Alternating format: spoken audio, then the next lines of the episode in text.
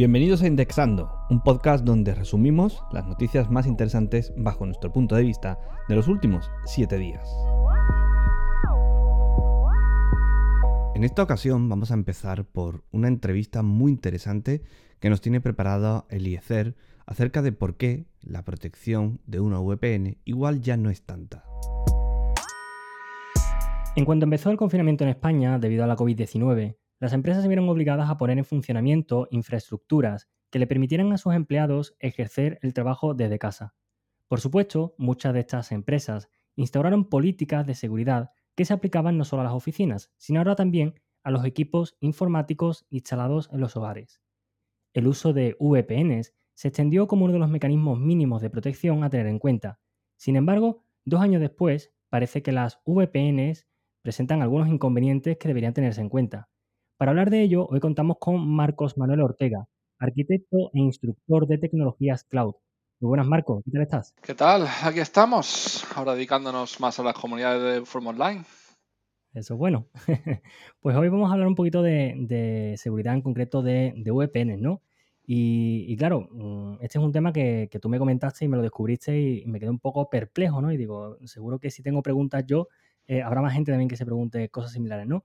Cuéntanos un poquito, Marcos. Eh, se supone que las VPNs eran seguras, ahora ya no es así. A ver, a ver, como toda tecnología es potencialmente segura y desde luego más seguro que no utilizarlo, pero seguridad al 100%, como siempre comentamos, no existe. La cosa es que no dejan de ser mm, más seguro que no utilizarlo, si bien nunca se puede decir que es 100% seguro, pero el problema que tenemos es que no son convenientes del todo y especialmente en el mundo que en el que estamos desde hace años y más todavía tras la pandemia son menos convenientes todavía en el sentido de que comienzan entonces a ser su gestión bastante bastante más compleja. ¿Y, en qué base está fundamentando este tipo de argumento? ¿Por qué no son seguras? Es una cosa, una cosa curiosa y también bueno, se podría hablar ya de temas cuasi filosóficos sobre la naturaleza humana, la gestión con la tecnología, pero lo que sucede al fin y al cabo es que tenemos una confianza a veces ciega en nuestros procesos, en las cosas que venimos utilizando. Por ejemplo, el venir utilizando las VPNs, este modelo de seguridad, por ejemplo, de hace décadas. Y realmente, a ver, eh, es seguro, potencialmente seguro. Es mucho más seguro que no utilizarlo. Pero si nos paramos a pensar, la VPN y el tipo de seguridad que venimos incorporando, seguridad perimetral también conocida, es un modelo que se basa en unas premisas que, oye, si te paras a verlas de nuevo, a lo mejor es que ya no son tan ciertas como si lo eran hace tiempo. Así que esa seguridad perimetral, donde la VPN era una de las mejores maneras entonces de conseguir implementarla, hoy en día ya no es tan sencillo implementarla, ya no es tan seguro y esas asunciones en las que se basaban no son tan ciertas. Y para los que sean menos experimentados en, en la materia, ¿qué implica la seguridad perimetral? La seguridad perimetral al final es como una, es una coraza. Entonces basa en tener un perímetro seguro, eh, basa en tener entonces eh, una cierta seguridad que impida a un atacante acceder desde el exterior a nuestro entorno dentro de esa coraza, de ese perímetro. Pero claro, eso tenía sentido cuando teníamos ese cierto perímetro. Ese cierto perímetro era el data center, era el centro de procesamiento de datos. Ese perímetro es nuestros servidores en la empresa. Según un gran data center, unos pocos servidores, como decimos, in situ en las instalaciones. La cuestión es que hoy en día no es del todo el modelo que seguimos. No tenemos solo un perímetro porque tenemos, por ejemplo, a lo mejor aplicaciones que están en eh, instalaciones y entorno de terceros, como son, por ejemplo, que utilizamos nosotros mismos, servidores de correo, Gmail, aplicaciones como Trello, Monday, eh, Salesforce, incluso, etcétera, etcétera todo este tipo de aplicaciones que utilizamos generalmente en la nube, este tipo de software como servicio, está fuera de nuestras instalaciones, está aportando fuera del perímetro. Pero es que además estamos nosotros mismos también fuera del perímetro generalmente. Porque ahora entonces, sobre todo con el trabajo híbrido tras la pandemia, sobre todo entonces pues en muchos casos se están dando en empresas que contratan ahora a sus trabajadores y pues no va nadie en la oficina. Hay empresas que durante la pandemia han contratado a 50 personas y ninguna vive en la misma sede, por ejemplo, de la empresa. Así que si nosotros no estamos en el perímetro, si nuestros destinos en muchos casos no están en ese perímetro, si incluso tenemos múltiples perímetros a la vez, múltiples servidores en entornos o data centers diferentes, esa seguridad perimetral, como decíamos, esas bases, esas asunciones ya no son tan ciertas. Y esa VPN que nos permitía entonces mantener el perímetro, hoy en día, por tanto, es bastante más complicada de mantener, como comento. Claro, porque si bien es cierto que nos instalemos la VPN y tratemos de conectarnos a la red que supuestamente tiene toda esta seguridad, al final es verdad que hay ciertos, eh, ciertos servicios ¿no? que estamos utilizando en nuestro día a día y que no tenemos el local instalado en ese servidor, ¿no? Entonces es cierto que se escaparía un poco a nivel de, seguridad.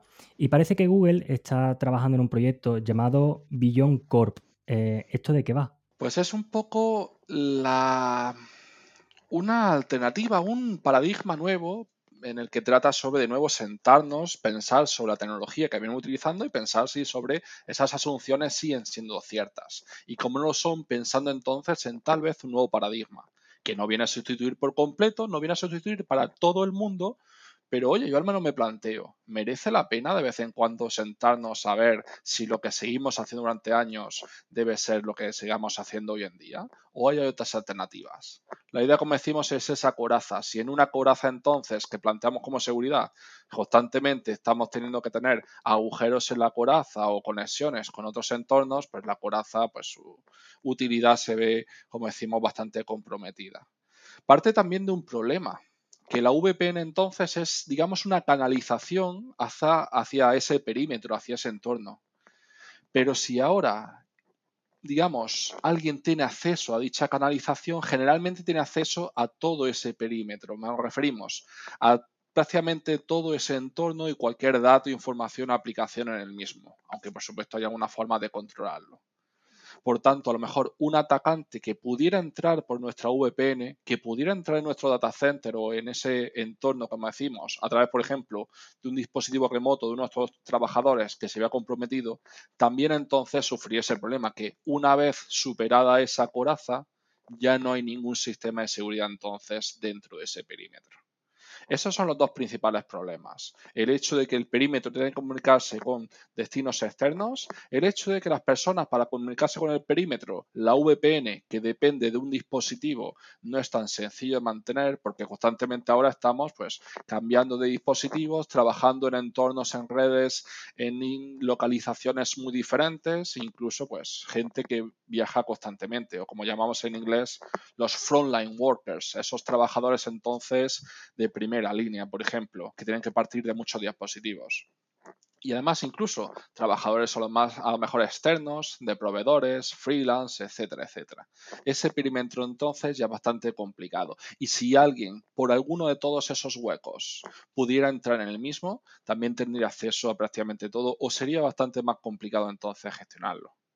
En lo que se basa entonces en Beyond Corp es en conseguir lo que, bueno, en otros términos, en otros entornos de informática también conseguimos o seguimos en este paradigma habitualmente de hace años, en conseguir que toda comunicación, toda conexión sea autenticada y autorizada.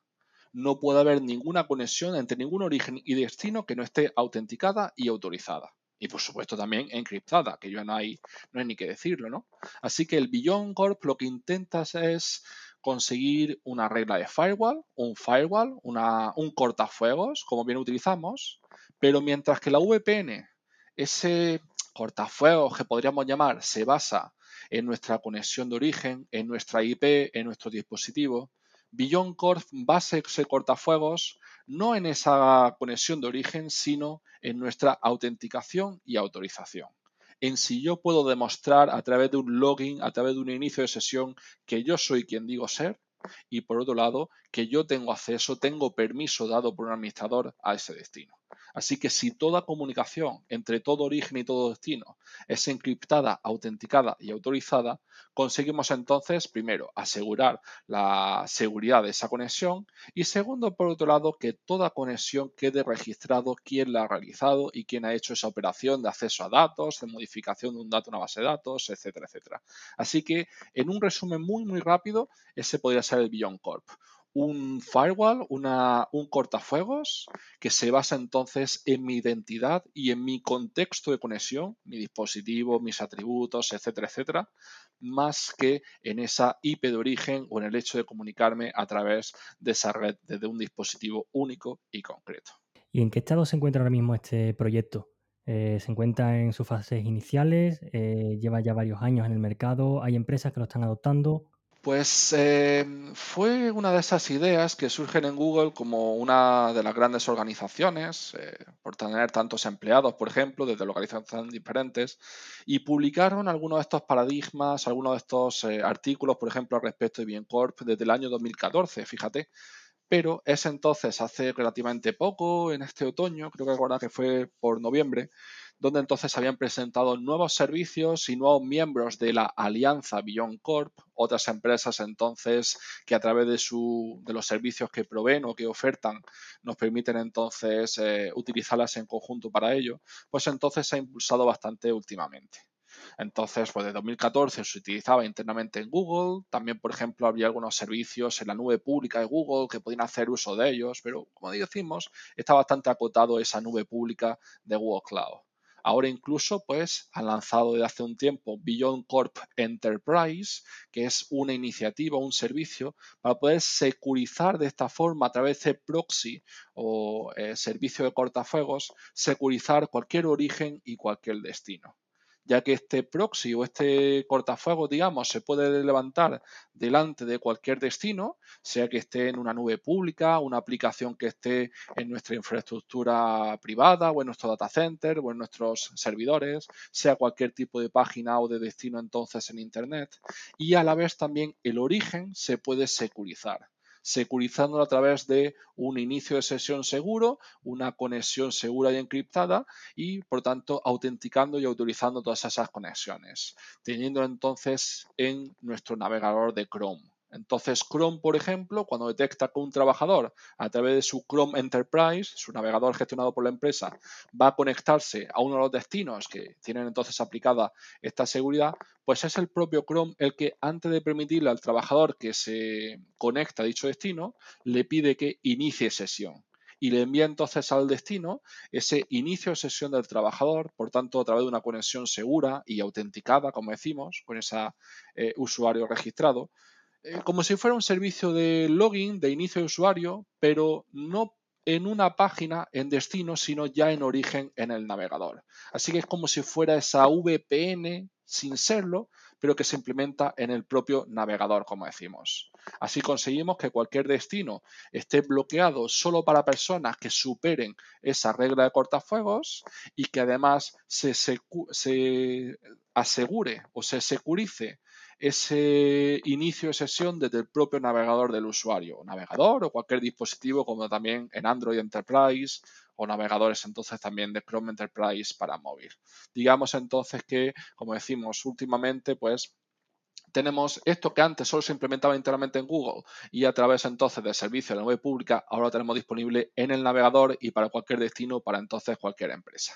Bueno, teniendo en cuenta que, bueno, que las empresas ahora están haciendo un, esfuerzo bastante importante por mantener seguras sus redes, eh, ¿dónde podrían encontrar más información? Pues, por ejemplo, hay entonces varios enlaces al respecto. Tenemos entonces esa propia alianza de Beyond Corp. Entonces, en la propia página web de beyondcorp.com o en inglés, más allá de corp, más allá de la corporación.com, como decimos, pueden entonces encontrar más información, por ejemplo, más información sobre los motivos, más información sobre el paradigma y también más información sobre cómo implementarlo. Para implementarlo entonces, el servicio que sí está disponible de forma pública es Beyond Corp Enterprise, que es entonces el servicio que se incorpora o se integra con Chrome Enterprise, como decimos. ¿Y a ti en redes dónde te podemos encontrar? Pues principalmente en LinkedIn, como Marcos Manuel Ortega.